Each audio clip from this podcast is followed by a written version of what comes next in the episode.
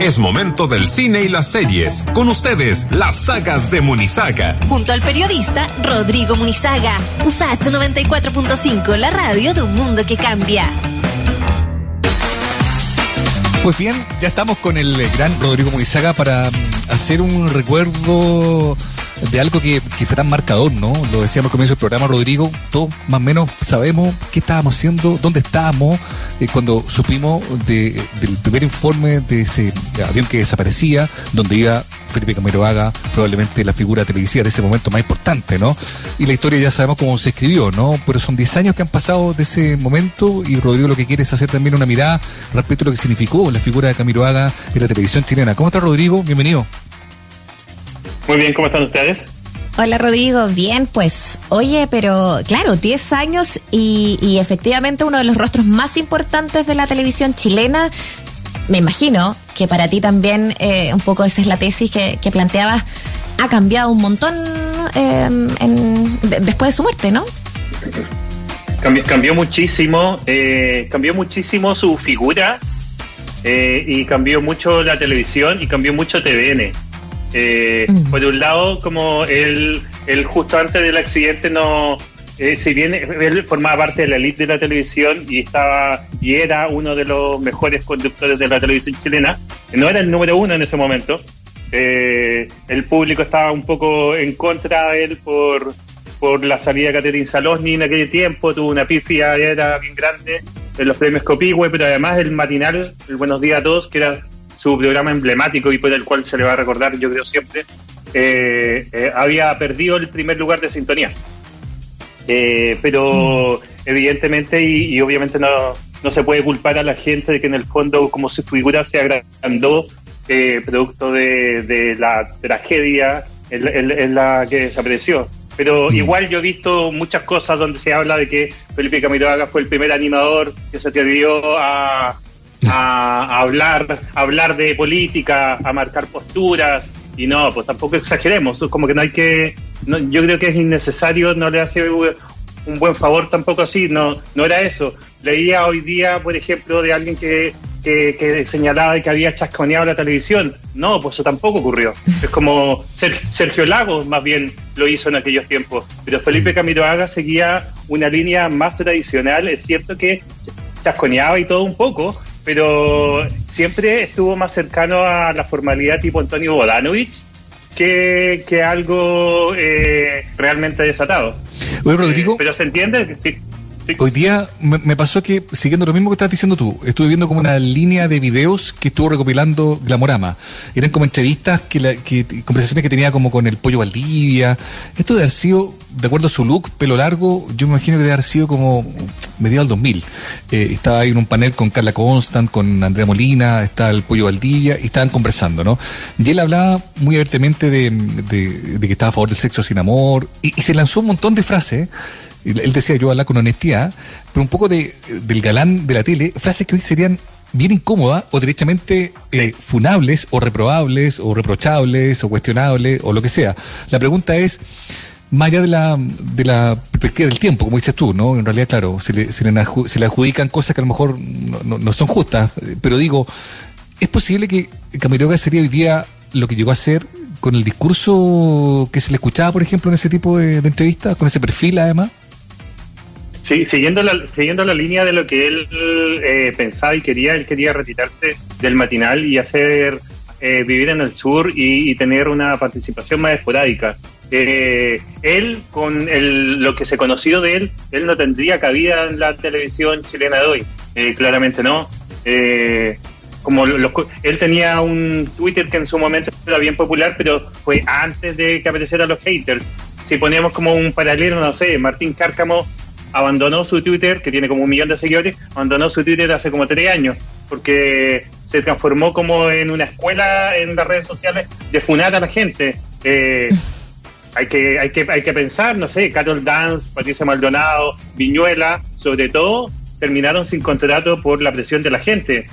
Eh, más allá de ponerle una carga de si eso está bien o está mal, pero esa fue como el poder de las redes sociales hoy es extremadamente fuerte y eh, Felipe Camiroaga habría sido súper cancelado, sí, pues, obvio. Eh, porque porque pololeaba con, con varias chiquillas al mismo tiempo, como cosas que probablemente serían bien incorrectas. Además, él era muy pro concertación. Eh, él se abanderizó por la campaña de Ordo Frey. Eh, Para Felipe Camiroaga no, no, existirían los 30 años, 30 pesos 30 años, claramente. Así que sería, sería cancelado y un amarillo. Claro. Eh, eh, qué interesante mirarlo como con esta mm, con esta lupa también de, de claro, no, no, no no endiosar eh, en el fondo a las personas, ¿no? De ponerlas también. Creo que, que, es justo con él también, ¿no? Eso eh, eh, es importante también hacer como esa referencia que, que, que el tipo era un, un gran conductor y animador que, que suscitaba mucho cariño también de, del público televidente, pero, pero efectivamente. yo creo yo, yo, creo que el gran valor de Felipe Camiroaga y que es, yo creo que es algo que no tiene, no, no tenía, ni ha tenido a continuación de él otro conductor en la televisión chilena. Él no era un animador en el sentido de animar a una gran cantidad de público. De hecho, su paso por el Festival de Viña, él mismo lo reconoció en su momento, no fue nada de bueno. Él servía para espacios más íntimos y lo que él logró, lo que pasa es que en aquellos tiempos importaba mucho el tema de, bueno, hoy también importa, pero un poco menos, pero la facha importaba mucho y yo creo de que él dejó muchas viudas, él encarnó como al, al hombre ideal eh, al, cual veían desde chicas, chiquillas muy chicas hasta abuelitas, como que las mujeres amaban a Felipe Camiroaga. Eh, había como un coqueteo en el fondo de él en la pantalla con la persona que yo creo que provocó un lazo que, eh, más allá de sus dotes de comunicador, él era muy gracioso además era realmente muy divertido, no tanto en persona, las veces que me tocó entrevistarlo me pareció que era más bien parco y tímido, pero, pero, pero, pero, en, televisión él era muy gracioso, de verdad era muy gracioso, muy chistoso con la escuela que había aprendido de El Pelado Lira, que era un director, el primer director que tuvo el Cajones, y que y que él y que él el que él en el fondo descubrió a Felipe Camiroaga y eh, y que era esta cosa de, de, hablar con los camarógrafos. O sea, Felipe Camiroaga hizo lo, que hizo Viñuela es nada con lo que hacía Felipe Camiroaga con los camarógrafos. Eh, y todos se reían. Y, eh, y cuando uno ve, no sé, cuando me ha tocado salir en estos 10 años al norte o al sur, no falla, no falla en, en, una, en una posada donde uno se queda en una fuente de soda, no falla el calendario con Felipe Camiroaga. Y la toalla. Con, la señora. No, es, una, es una animita. es como, animita país. Una animita andante. O sea, y, y, eso y eso solo se explica por, por, un por, un magnetismo que va más allá cuando una persona, yo creo que se convierte en, en, en celebridad que acá en Chile como que no hay mucho. Cuando es una persona que trasciende y que, y que para, terminar la idea, Mario Cruz que es el gran animador de la televisión chilena, él nunca tuvo eso, nunca tuvo ese coqueteo con mujeres, no había por ahí su, su fortaleza.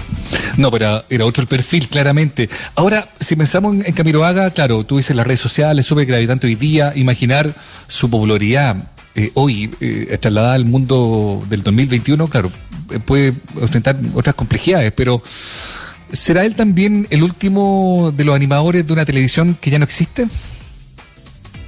Claramente. O sea, yo, yo creo que después de la muerte de, de, de Camiroaga, la televisión no cambió, pero TVN sí cambió. A partir de su muerte, eh, a mí me tocó reportear mucho como a la gente que trabaja ahí y de verdad eh, hubo un clima de funeral, no solo por él, sino también por las otras cuatro personas que trabajaban y que llevaban muchos años eh, trabajando en, el matinal. Y eso, que además la gente lo convirtió en animita, eso dio un estado fúnebre a TVN, dos años después la directora de la temática, Tina Rencoret, dejó el canal y, y Canal cayó al cuarto lugar. Entonces, fue como el comienzo del fin de TVN. El comienzo del fin de, del TVN que conocíamos, el, TVN del canal de todos, donde el matinal era Buenos días a todos y la gente respondía al matinal de Chile. Como eh, todo eso, toda esa mística, además, Felipe Camiroaga llevaba 20 años contratado en el canal, algo que ahora no existe. Los animadores se cambian de un canal a otro y la verdad es que no están como camiseteados mucho con, con qué canal, como que eso esa cultura cambió, pero además, eh, efectivamente, hoy un conductor de televisión no puede tener ese ese trato que tenía con la audiencia y con las mujeres especialmente, porque mm. sería muy mal visto, sería muy mal visto. no Hoy en día... Pero, eh, eh, ¿Pero sería mal visto o sería, a ver, cínicamente, cínicamente cuestionado? Sería, yo creo que alguien, para no hablar del mismo, para no hacer una predicción en el fondo que no, que no tiene sentido, pero, pero, pero en el fondo alguien que tomara las riendas de lo que hacía Felipe Camiroaga hoy en día no sería posible. Los animadores, en el fondo, que, que siguieron su línea, uno no ve eso en Martín Cárcamo. Si uno ve a alguien más joven como Jean-Philippe Cretón, él tampoco toma esa línea, eh, porque en el fondo sería visto como alguien, aparte que en su momento ya le cuestionaba muchísimo a él por no estar casado y no tener hijos. O sea, como que estaba como ya en el filo, él murió a los 44 años.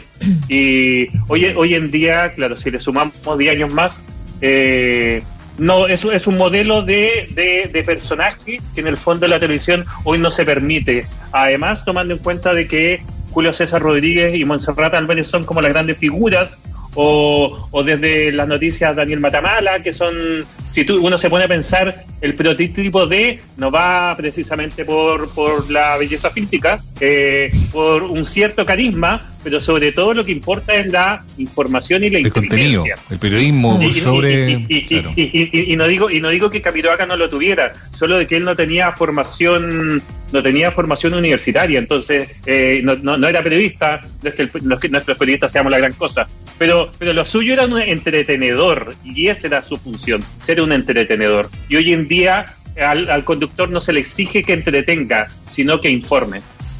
Oye, pero para pensar que es el principio del fin de TVN, cuando, cuando él fallece hace 10 años atrás, eh, para todo lo que hemos conversado y efectivamente a lo mejor hubiese sido una figura hoy día eh, disímil, por, por decirlo menos, ¿no? A, a, lo que se estaba a lo que se está buscando, no hubiese sido a lo mejor, eh, no sé, quizás lo mismo en realidad, a lo mejor igual era el principio del fin. A eso va mi pregunta también. Eh, sintiendo que los formatos, sobre todo en el último, último año, último par de años, se han visto trastocados también por esto de las redes sociales, por, por, el tipo de información, por lo que tú comentas también de, de quienes toman el liderazgo de ciertos programas como los matinales.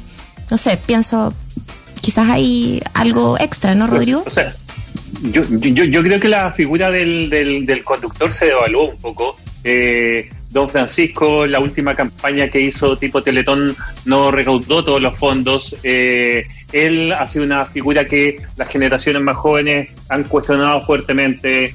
Eh, en su momento no importaba a la gente que Felipe Comodaga estuviera como con tres o cuatro mujeres al mismo tiempo. Seguramente con el paso de los años le habrían salido como gente aprovechándose de su imagen con denuncias o qué sé yo.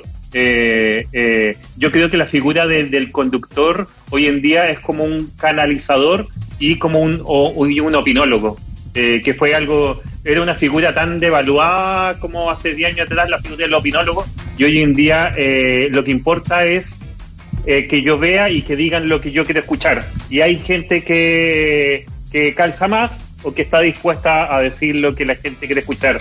Pero, pero esa figura ya terminó, ya, ya se acabó, tomando en cuenta que además Hoy en día, no sé, hay una decena de streamings, eh, la gente está dejando la televisión abierta, estos fenómenos como de programas de 30 o 40 puntos ya no existen, entonces esa televisión que eh, Felipe Camiroaga era como uno de los reyes, esa televisión no existe. Totalmente. Y, no va a volver. No, se cambió para mm. siempre. Hoy estamos hablando con Rodrigo Munizaga y queremos aprovechar el tiempo porque tienes eh, otras cosas que comentarnos, ¿no? Hecho ya el análisis, la mirada y el recuerdo de Felipe Camiroaga a 10 años de su muerte. Star Plus, Star Más. Eh, eh, ¿De qué trata esta plataforma y qué trae que puede ser imperdible de ver, Rodrigo? Oye, es, es en, en Estados Unidos Disney ofrece Disney y Hulu dentro de una misma plataforma, pero acá a Latinoamérica llegó dividida. Entonces, hace algunos meses llegó Disney y el contenido de Hulu eh, eh, a Latinoamérica llega a través del nombre de Star Plus, que eh, llegó este martes. Ah. no, es barato, cuesta 8.500 pesos al mes, es una de las más caras de las que llega. y tiene un par de cosas que, yo quería destacar. Por una parte, trae todo el catálogo de, de ESPN y todos los deportes en vivo de Estados Unidos Ah. y, y también de eventos. Y el, siempre se ha dicho de que en el streaming, o sea, la, la televisión abierta le quedan dos cosas a la televisión abierta en el mundo. Le quedan los ¿La deportes, noticia?